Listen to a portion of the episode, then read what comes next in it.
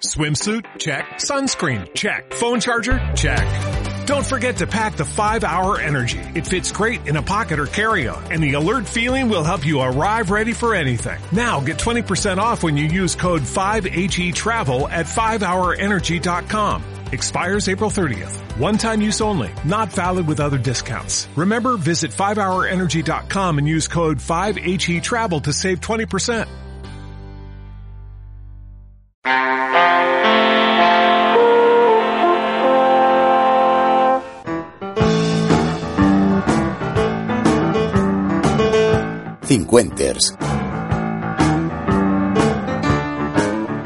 Os habla Sergi Más. Hola, Cincuenters. Buenos días, familia. Buenos días o buenas tardes. O buenas noches. ¿Cómo lleváis todos los temicas? Esta es la primera pregunta que hacemos los Cincuenters cuando hablamos con nuestros hijos. Eh, buscamos, al menos yo, eh, busco un titular, una simplificación de temas, una especie de resumen informativo. Pues yo qué sé, pues esto, cuando hablo con mis hijos, ¿qué tal el colegio? ¿Qué tal la facultad? ¿Los compañeros?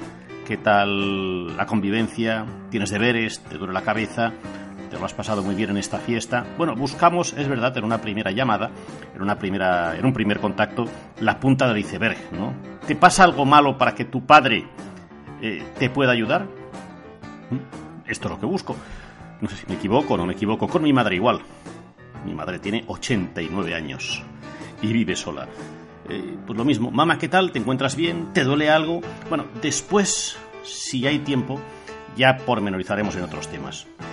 Grabo este podcast después de la NIT de San Juan, es decir, el 24 de junio de 2019, la noche de San Juan, que dicen que es la noche más corta del año, que en realidad no lo es, porque sobre todo depende de la latitud de donde tomemos la medida.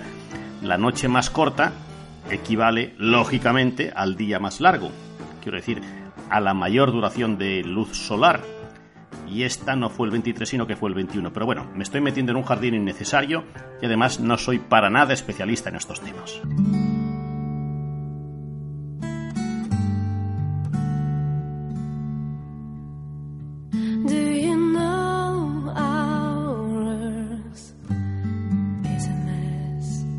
Semana especial para quien nos habla, es verdad, lo confieso, lo reconozco, es una semana especial, porque es una semana que pasará a la historia, bueno, a nuestra pequeña y humilde historia. Eh, esta semana acabé mi etapa de dos años en televisión española. No es definitiva, no lo es, pero se acabó. Y para lo bien y para lo a gusto que he estado, os puedo decir que no lo llevo, no lo llevo extraordinariamente bien. No lo llevo muy bien, muy bien, no. Aunque de eso es verdad que hablaremos en otro capítulo. De los trabajos que empiezan y se acaban para un 50. De cómo antes, antes de ser 50, gestionábamos las propuestas profesionales, las que venían y las que finalizaban. Y de cómo las gestionamos ahora. Nada que ver, ¿eh? Nada que ver, nada que ver.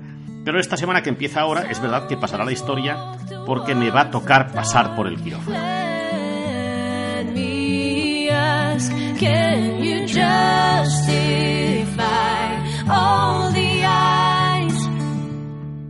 Pues sí, familia, ya hacía días, ¿eh? Ya hacía días, digo, digo días, digo semanas, no más, meses, años, y hacía casi, casi algo más de dos añicos que no pasaba por mi querido quirófano, otra vez el quirófano, otra vez la clínica, otra vez el hospital, otra ITV humana, que le cojo cariño.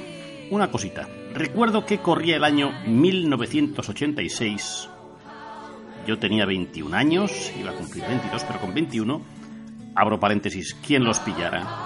¿Quién los pillara? Cierro paréntesis, cierro corchete. Trabajaba en Radio Sabadell, 21 años. Para quienes no sepáis, porque estáis fuera de España y no os pille cerca, Sabadell es una localidad cercana a Barcelona. Y ya con 21 años yo ya tenía bastante mili en este otro oficio. Y la que por entonces era la emisora de moda de Barcelona, de Cataluña, de España, diría, y no me equivoco, era Cadena Catalana. Radio España de Barcelona, Cadena Catalana. Pues me ficharon. Me ficharon. 21 añicos, sí. Y recuerdo que un buen amigo, que todavía lo es, tuvo que asesorar al que por entonces era mi nuevo jefe de deportes, quien se encargó de ficharme. Una leyenda en la radio española, José Luis Fernández Abajo, todo un nombre. en el mundo de la radio. Y con el tiempo, mi amigo me confesó que cuando tuvo que asesorar al jefe, porque el jefe lógicamente le preguntó, oye, mm, hago bien en fichar a Sergio. Y mi amigo le dijo, "Ch, José Luis, no te equivocas en ficharlo, pero recuerda que Sergio es un poco enfermizo. ¿Mm? Suelen pasarle cosas. Se desmayaba en el colegio, tiene un organismo un pelín delicado. Bueno, no se equivocaba, mi amigo no se equivocó. Desde los 21 hasta los 55, que, Dios mediante, espero cumplir este verano, pues seguimos ahí, con el organismo delicadico. Yo, por ejemplo, recuerdo que en un plató, en TV3, me caí, me desmayé, perdí el conocimiento. Tranquilos que no hay vídeo, ¿eh? Tranquilos, no busquéis en YouTube que no hay vídeo. El realizador estaba pinchando otra cámara y cuando quiso volver a mí, me dijo semanas después que prefirió no hacerlo porque yo ya estaba en el suelo. Gracias, Jordi. Eh, yo, ¿Qué más? Así, en una sala de maquillaje, el, el desmaquillante tenía... Me río porque lo puedo contar. El desmaquillante tenía una fuerte dosis de alcohol y a la hora de quitarme una máscara, pues casi me dejaron sin vista. Estuve más de una semana con los ojos vendados. Ay, en la Barraquer creo que todavía se acuerdan. Bueno, todo esto salpicado con desmayos habituales, en casa, en la calle. Un día os hablaré, espero tener tiempo, de la teoría del desmayo y la realidad del síncope. Pero bueno, esto será otro día. Con lo cual os digo que mi organismo siempre ha sido delicadito y siempre eh, procuro gestionar de la mejor forma posible lo que como, lo que bebo, en fin, todo, todo. Así que pasan los años y voy controlando muchísimo, muchísimo mi organismo, con cositas en muchas partes, pero eh, bueno, el corazón, mi delicado esófago, en mi escoliosis en la espalda, mi estenosis en la carótida. Bueno, yo siempre digo, o últimamente digo, que entre mi estenosis y escoliosis digo que llevo la delantera de la Juventus en mi interior, ¿no? Esteniosis y escoliosis. Bueno, qué gran chiste, pero lo llevo. Está claro que lo llevo. Y todo el mundo que me conoce y me quiere, me desea, pues, como no, buenas cosas, ¿no? Y me dice, Sergi, cuídate, eh, cuídate. Joder, cuídate. Joder, suerte que mi vida es de monje benedictino, de monje de clausura. Si hubiera sido, bueno, no me gusta hablar en pasado, si yo fuera un poco viva la Virgen, viva la fiesta, yo ya os aseguro que no estaríais escuchando Cincuenters. Seguro, seguro, seguro, seguro. Tengo un amigo, muy buena gente, muy buena gente, Mateo, Mateo Vergara. Eh, un gran tipo que dice, mira, todas las cosas las llevamos en el disco duro. Y más tarde o más temprano acaban saliendo. Las buenas y las malas. Bah, seguro. Lleva razón, Mateo. Grande, Mateo. En fin, que esta semanica pasaremos por el quirófano.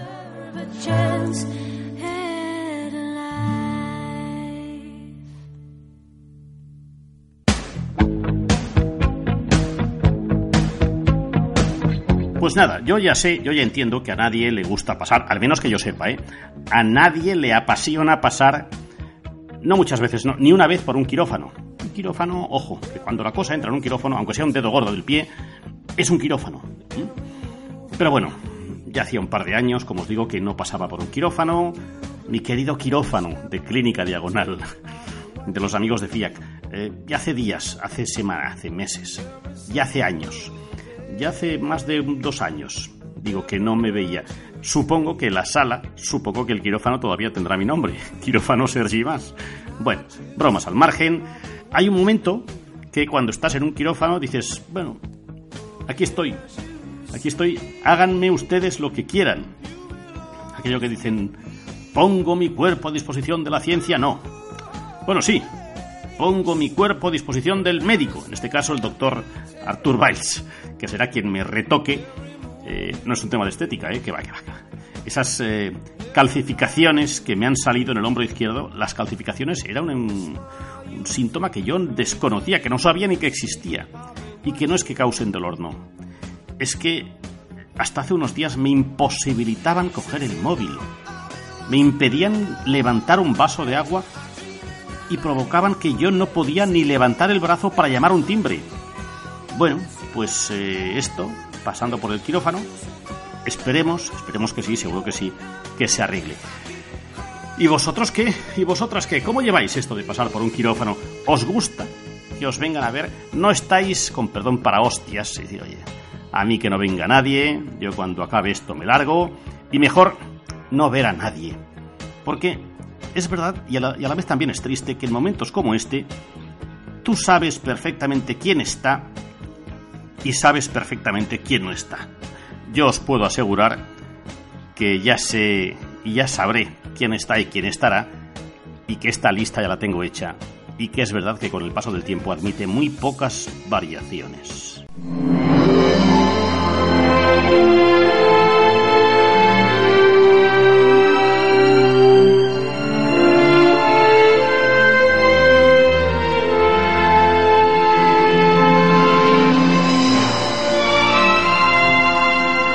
La doctora Quinn.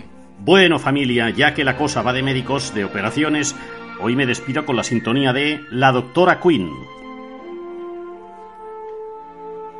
La Doctora Quinn, una serie de televisión, una gran serie de televisión, llamada en España y en Uruguay así, tal cual, La Doctora Quinn. En Argentina, Bolivia, Chile, México y Paraguay se llamó Doctora Quinn, la mujer que cura. Y en el resto de Hispanoamérica se llamó La Dama del Oeste. Fue una gran, gran serie de televisión americana creada por Beth Sullivan, que se emitió por la CBS durante seis temporadas y en España especialmente también desde el año 93 hasta el año 98-99, con más de 150 episodios y que dieron origen a dos películas para la televisión. La doctora Quinn estaba interpretada por Jane Seymour.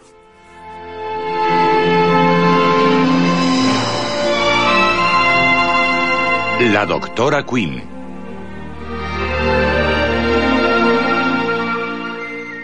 Esta sintonía, por sus notas, por su profundidad, es todo un himno a la esperanza, o al menos así me lo parece, es todo un himno a las buenas noticias, a quienes esperan, a quienes esperamos que tras pasar por un quirófano, no que todo vaya bien, sino que todo vaya mejor. Puedes dejar tu opinión en forma de nota de voz vía WhatsApp a este teléfono. 693-472-738. Cincuenters, ha sido un placer. Gracias. Hasta el próximo capítulo. Un beso. Cincuenters.